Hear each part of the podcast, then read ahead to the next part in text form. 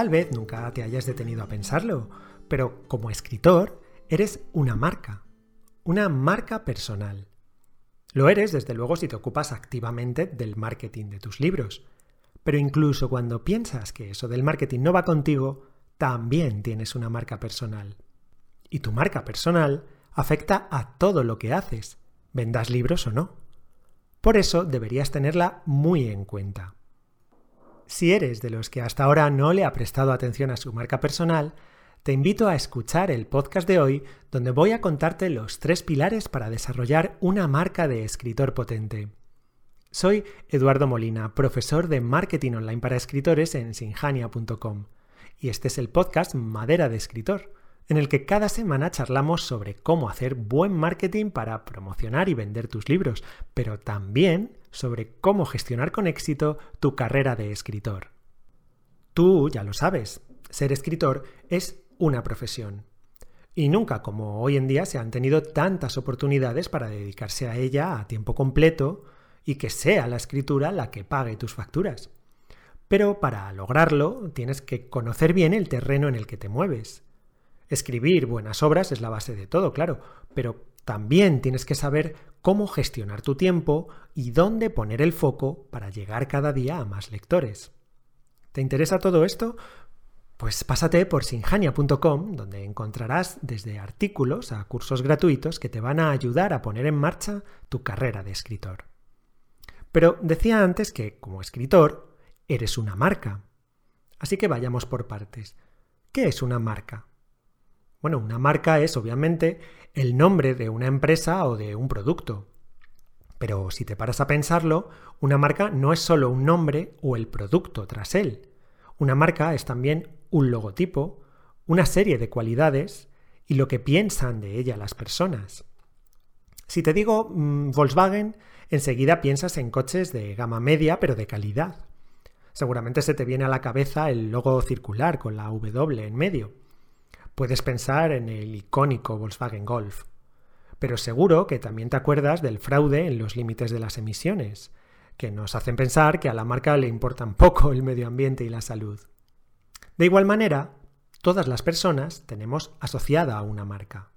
Si no somos personajes públicos, nuestra marca la conocen relativamente pocas personas. Nuestra familia, nuestros amigos, los compañeros de trabajo, puede que los vecinos, eh, gente así.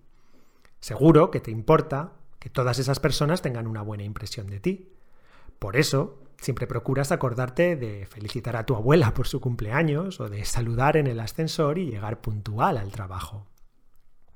Cuando eres escritor, tu marca llega un poco más lejos porque la conocen tus lectores, los críticos, los reseñistas, los libreros, los bibliotecarios, los editores, los periodistas, etc. Y tu interés en que tu marca personal de escritor sea una buena marca asociada a cosas positivas es mayor, ya que esperas que todas esas personas reciban con agrado tu trabajo e incluso lo recomienden. Por otro lado, tu marca personal de escritor se asocia también a tu imagen, a la portada de tus libros o a tu web, a la que el lector siente cuando lee tus novelas, a las opiniones que aparecen en las reseñas, etc. Tu marca personal de escritor existe incluso aunque no le prestes atención.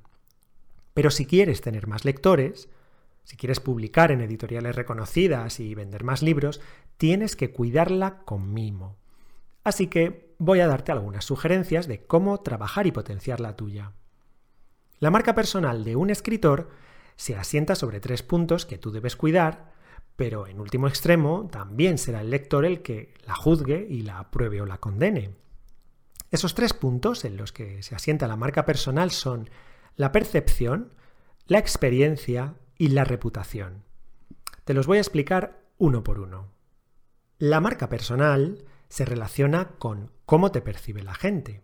Así que lo primero que debes preguntarte es cómo quieres ser percibido. Esta percepción es lo que determina la realidad de tu marca. No importa que tú digas que eres el nuevo Edgar Allan Poe, por ejemplo, si el lector no te percibe como tal. Fíjate en cómo la percepción puede determinar la relación con tu lector potencial. Si tú te presentas de una manera y el lector ve que esa presentación no concuerda con la realidad, lo más probable es que no vuelva a leer ninguno de tus libros. Pero, como es obvio, tú juegas un papel fundamental en cómo eres percibido. Tus acciones, tus palabras, tu imagen, todo eso transmite determinadas ideas. Por eso es preciso que prestes atención a qué es lo que tu imagen transmite. En cómo eres percibido, juega un papel importante lo externo. Ojalá no fuera así, pero en gran medida juzgamos por las apariencias. En español tenemos un refrán que transmite esa idea muy claramente. Así te veo maragato, así te trato. Así que las portadas de tus libros, tanto como sus interiores, juegan un papel importante en tu percepción. Puedes decir maravillas de tu última novela, que si su portada es descuidada, el lector no va a recibir una buena impresión. Su percepción no será buena y probablemente no se decidirá a leerla y mucho menos todavía a comprarla. Tu web de escritor también es importante. De hecho, tu página web de escritor es la herramienta más importante con la que cuentas para construir y transmitir tu marca personal. A ella es a donde acudirá el lector para saber más sobre ti, sobre tu obra. Si tiene un aspecto amateur, estarás torpedeando la percepción que tiene de ti el lector. Así que ocúpate de que tu web tenga un diseño profesional y de que sus textos estén cuidados y transmitan con acierto tu mensaje de marketing. Y aunque no te lo parezca, el precio de tus libros también contribuye a crear la percepción que los demás tienen de ti. Diversos estudios de economía conductual han demostrado que percibimos que las cosas baratas son peores y tienen menos calidad que las más caras. Es, por ejemplo, lo que sucede con los medicamentos genéricos. Como son más baratos, pensamos que su eficacia es menor. De modo que si estás poniendo precios bajos a tus libros, puede que lo que estés logrando es que el lector te perciba como un escritor de poca calidad. El siguiente aspecto que contribuye a crear tu marca personal de escritor es la experiencia real que el lector tenga contigo. Debes tener presente que esa experiencia en realidad empieza mucho antes de que el lector lea tu libro. Esa experiencia empieza por ejemplo, con la primera referencia que el lector tiene de ti, una reseña en un blog, ver tu libro de pasada en Amazon, leer un artículo en tu web, etc. Y esa experiencia prosigue mientras revisa tu página o compra tu libro. Por lo tanto, incluye el proceso de compra. Todos esos factores forman parte de la experiencia del lector y debes cuidarlos porque aunque no creas que el proceso de compra de tu web o lo que opina un bloguero de tu libro están relacionados con tu marca personal, como ves en realidad sí que lo están. Ahora imagina que un lector llega a tu web y le conquistas gracias al aspecto profesional de la misma. La portada de tu libro es un primor y lo que cuentas sobre él en la página de venta convencería hasta a un no lector de que tiene que leer esa novela ya mismo. Así que va y la compra. Pero resulta que la novela es infumable. Está mal trabajada, plagada de inconsistencias, plagada de casualidades, sus personajes no resultan atractivos y el final es un fiasco. Y para colmo nunca ha sido corregida y está llena de ratas. Con todo ello acabas de dar al traste con la experiencia del lector. Lo más probable es que nunca te dé una segunda oportunidad. Pero lo peor es que su mala experiencia contribuye a tu reputación, que es el tercer elemento que debes cuidar en tu marca personal. Si quieres desarrollar una carrera exitosa como escritor, tu reputación debe preocuparte.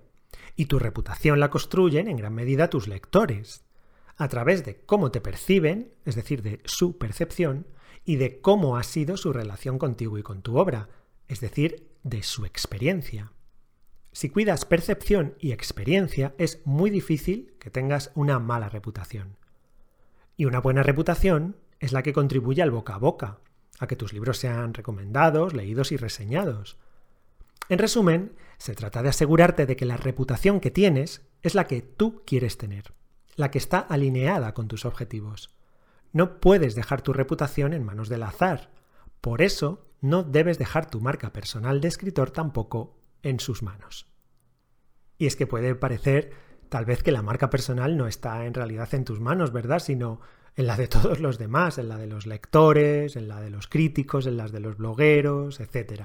Pero para nada es así. Tu marca personal depende de ti más o menos en un 95%. Ya he mencionado que tienes mucho que decir sobre cómo te percibe la gente y sobre cómo es su experiencia contigo, haciendo cuando está en tu mano para que ambas, percepción y experiencia, sean exquisitas. Pero vamos a ser más concretos. Para trabajar tu marca personal tienes que prestar atención a tres cosas. Tu mensaje, tu apariencia y tu obra. Tu mensaje es aquello que comunicas tanto sobre ti como sobre tu trabajo. El mensaje no se puede impostar, o al menos no para siempre. Si finges y tratas de hacerte pasar por quien en realidad no eres, antes o después se te puede caer la careta. Por eso tu mensaje tiene que ser auténtico, tiene que estar basado en tus verdaderas cualidades y aspiraciones, en tus creencias y opiniones. Tu autenticidad será el núcleo de tu mensaje, pero también tu rasgo distintivo, lo que te diferencia para el lector de otros escritores. Tienes que administrar bien lo que eres, aquello de ti que deseas mostrar y potenciar porque en ello se basa tu autenticidad. Y para ello, como es lógico, tienes que conocerte muy bien a ti mismo. Pero también tienes que tener muy claro lo que pretendes conseguir a corto, a medio y a largo plazo. Además de autenticidad, tu mensaje tiene que tener congruencia. No puedes tener hoy un mensaje y mañana otro distinto. Por eso a los autores que se equivocan en su posicionamiento y se sitúan ante un público equivocado les cuesta tanto rectificar después el rumbo. Lo puedes ver claramente con el ejemplo de aquellos escritores que crean un blog de escritura en lugar de un blog de escritor. Una vez, ya que han alcanzado una reputación como expertos en escritura, ante una audiencia que básicamente es más escritores, pues les cuesta mucho dar un golpe de timón para traer ante sí a una audiencia de lectores. Su mensaje deja de ser congruente para quienes les seguían hasta ese momento. Tu mensaje se condensa en lo que se denomina mensaje de marketing, que tiene que estar muy bien afinado con tu marca personal de escritor, pero también perfectamente alineado con tu lector ideal. La segunda cosa a la que debes prestar atención para trabajar tu marca personal es tu apariencia, porque forma parte indisoluble de tu marca personal de escritor. Ya hemos hablado un poco de ella y sabes que afecta a casi todo. No se trata solo de tu peinado o de tu manera de vestir.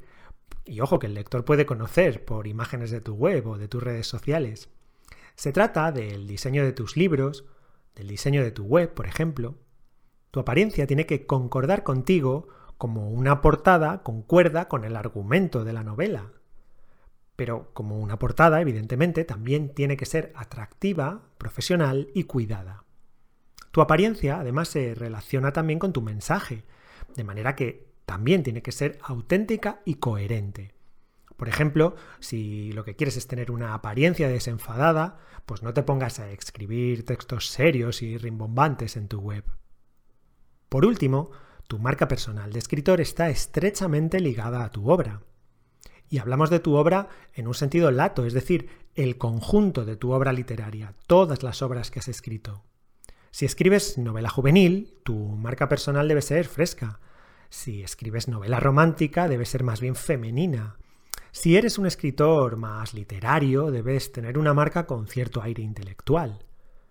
Pero además, tu obra eres tú, lo que haces y cómo lo haces. Si quieres que se te considere como un escritor profesional, debes actuar con profesionalidad. Cuida de que cada uno de tus libros sean lo más perfectos posibles a todos los niveles, como obras literarias en sí, pero también como productos culturales. Es decir, da lo mejor de ti en su escritura y luego cuida su diseño exterior e interior. Es decir, asegúrate de que han tenido una corrección profesional, de que tienen un diseño de portada excelente, etc. Tener una página web es hoy casi obligatorio para cualquier profesional que se precie, así que encárgate de que la tuya transmita una buena impresión a los lectores. Hay muchos escritores con webs que los sitúan en la escala de los aficionados y eso no contribuye ni a su percepción ni a su reputación. No seas tú uno de ellos. Trabajar bien tu marca personal es fundamental. De hecho, es básico a la hora de hacer marketing. No puedes hacer buen marketing, ese que da resultados y vende libros, si tu marca personal no está perfectamente afinada. Para ello tienes que pararte a reflexionar sobre quién eres y sobre dónde quieres estar en el plazo de unos años. También sobre quién es tu lector ideal. Sobre estas bases construirás tu mensaje de marketing y luego cada una de las acciones y estrategias enfocadas a ganar visibilidad y lectores y también por último a conseguir ventas de tus libros. Precisamente, vender tus libros es lo que te va a permitir vivir de la escritura. Si no vendes libros, despídete. Así que, si quieres aprender cómo hacerlo, te invito a que te unas al taller gratuito de marketing que imparto en sinjania.com. Tienes en la descripción la dirección de la página a la que puedes unirte al taller. No te lo pierdas porque en él te doy cuatro tácticas de marketing que puedes empezar a poner en marcha hoy mismo. Sí, para que según termines el taller gratuito de marketing, empieces ya a hacer cositas que van a traerte ventas. Es un buen comienzo, así que no te lo pierdas. Me despido ya, no sin antes recordarte que la próxima semana tendrás un nuevo episodio del podcast Madera de Escritor. En él, Natalia Martínez va a contarte cuáles son las causas más frecuentes del bloqueo de escritor y cómo superarlo. Así que si estás bloqueado, sufriendo un episodio de sequía creativa, no te pierdas el próximo programa. Mientras tanto, nos tienes en la web. Pásate por sinjania.com. Hasta la semana que viene.